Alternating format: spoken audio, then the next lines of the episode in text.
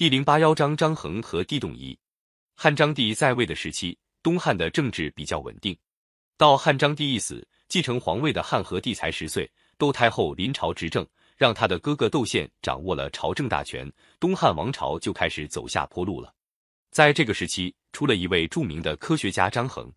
张衡是南阳人，十七岁那年，他离开家乡，先后到了长安和洛阳，在太学里用功读书。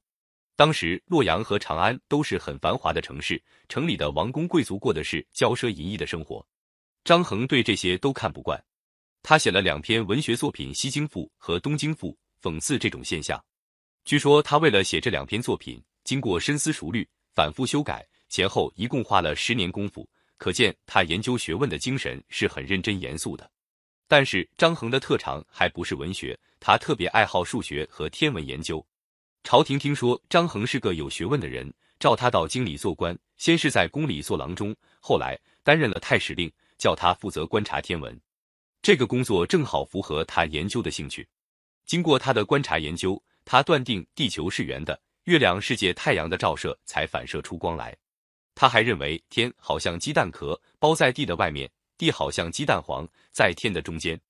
这种学说虽然不完全精确。但在一千八百多年以前，能说出这种科学的见解来，不能不使后来的天文学家钦佩。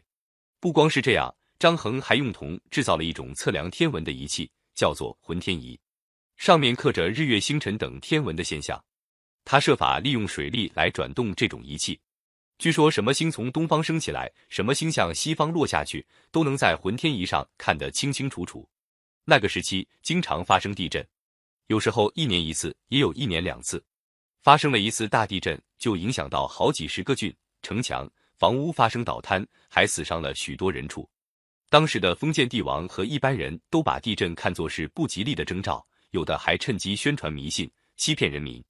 但是张衡却不信神，不信邪，他对记录下来的地震现象经过细心的考察和试验，发明了一个测报地震的仪器，叫做地动仪。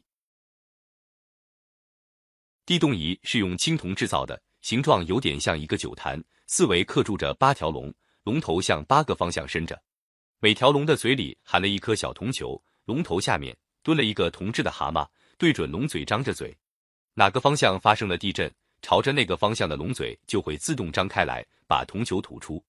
铜球掉在蛤蟆的嘴里，发出响亮的声音，就给人发出地震的警报。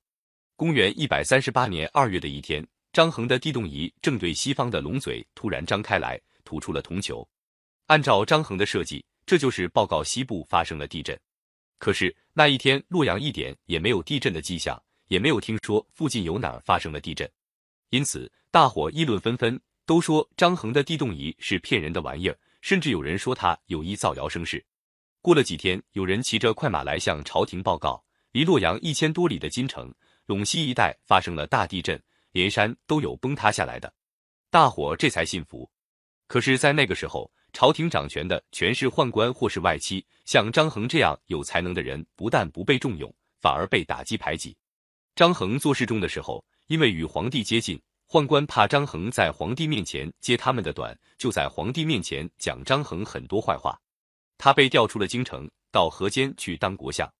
张衡在他六十一岁那年病死，他在我国科学史上留下了光辉的业绩。